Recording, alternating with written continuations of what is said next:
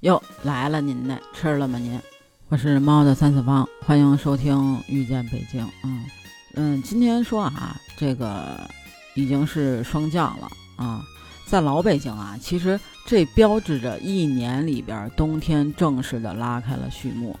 其实一般来说，呃，初冬最大的节点就应该是立冬，有这个丰富的民俗活动。但其实啊，霜降也是很热闹的。只是现在啊，就是不太熟了。那霜降啊，其实反映的是黄河流域的气候的特征。就每年的这个时候啊，初霜将至，这初霜啊，其实对这个农作物伤害是非常大的。这个民谚有云啊，就是霜降杀百草。在我国这个北方，霜降呢节气其实到来以后啊。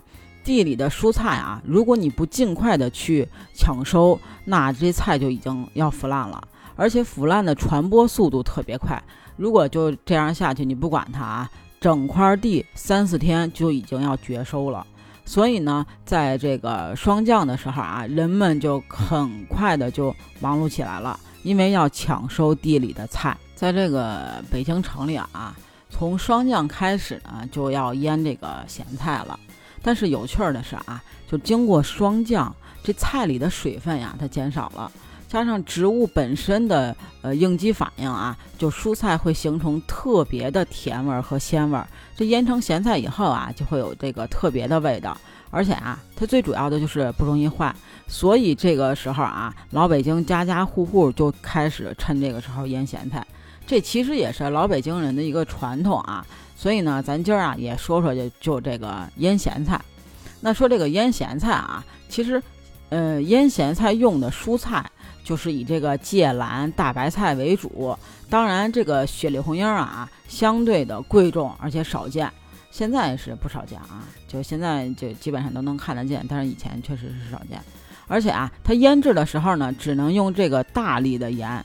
就是比较粗的这种盐，不能用咱们平常吃的这种细盐，因为你用这种细盐呀，它比较容易腐烂，而且啊，就是没有大粒盐的这个独特的淡苦味儿啊，这种苦味儿啊，有这个保健的作用，而且回味悠长。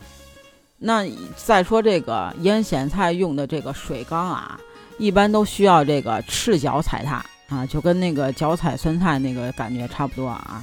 这样呢，才能压紧不透风，防止腐烂，那又不会给这个蔬菜啊带来硬伤。那一般啊，就是就是踩完了一层菜，然后呢再放一层，接着踩，那最后啊压上这个圆石头。那再说这个石头啊，就是这些石头都是用水煮的，就保证这个石头无菌。那这个。呃，常年积累使用的这个腌咸菜的石头和这个腌咸菜的水啊，就堪称为这个宝物了。因为用它们腌出来的这个咸菜的味道啊，就更加的独特。那再说啊，就这个买菜和这个腌咸菜啊，其实它是个力气活儿。过去啊，就是冬天没有菜能吃，基本上全都靠这个咸菜当家，就宁可做的多，也不能做的少。所以，一般出霜之后的将近十天里边都是非常辛苦的时节，因为大人小孩都在这个时候为冬天做准备。因为冬天的时候啊，你要想吃到就是呃绿油油的菜，可能当时也没有这个条件，所以只能说趁着这个时候多囤点这个菜，然后到冬天的时候有的吃。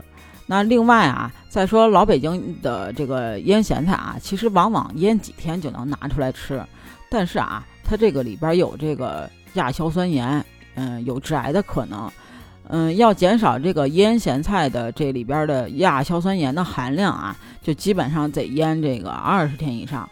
但是啊，你想这个咸菜都腌了二十天了，它肯定就不新鲜了，而且啊，这个味道啊也不如刚腌的时候好。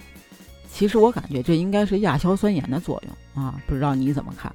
那所以呢，就是腌咸菜的这一个传统习俗啊，其实到现在也就越来越少的人坚持了，因为毕竟现在随着这个生活条件的改善，北京人现在啊，就是自己腌咸菜的也就越来越少了，所以呢，这一习俗啊，就也越来越少的人在坚持了。但是啊，其实就说就是其实还是因为呃条件不断的改善，然后呢，呃很少有人腌了。一个就是因为这个家里边的这个地儿啊不够，还有呢就是做起来这个事儿啊啊太费力气也太麻烦了，呃还不如就直接出去买。然后还有一种呢，其实就是因为呃腌咸菜其实是属于这种高盐的食品，吃多了吧，它其实还是不利于健康的。那那个高血压呀什么的，这三高怎么来的，对吧？那这个腌咸菜呢，咱就今儿说到这儿了。那下一次呢，咱再说说这个老北京已经远去的一些霜降的呃东西啊。你们也可以发挥一下你们的想象力，或者说呃你们知道的呢，也可以评论区给我留言。那欢迎你的留言分享。那如果你喜欢我呢，也可以帮我留言点赞。还可以加我的听友群，b j c a t 八幺八，北京小写的首字母 c a t 八幺八。那期待你的加入喽，我们下期见喽！啊，对了，下期还会讲一讲霜降怎么养生。那不知道你的养生方法是什么呢？欢迎你评论区也跟我分享哦。拜拜了您呢。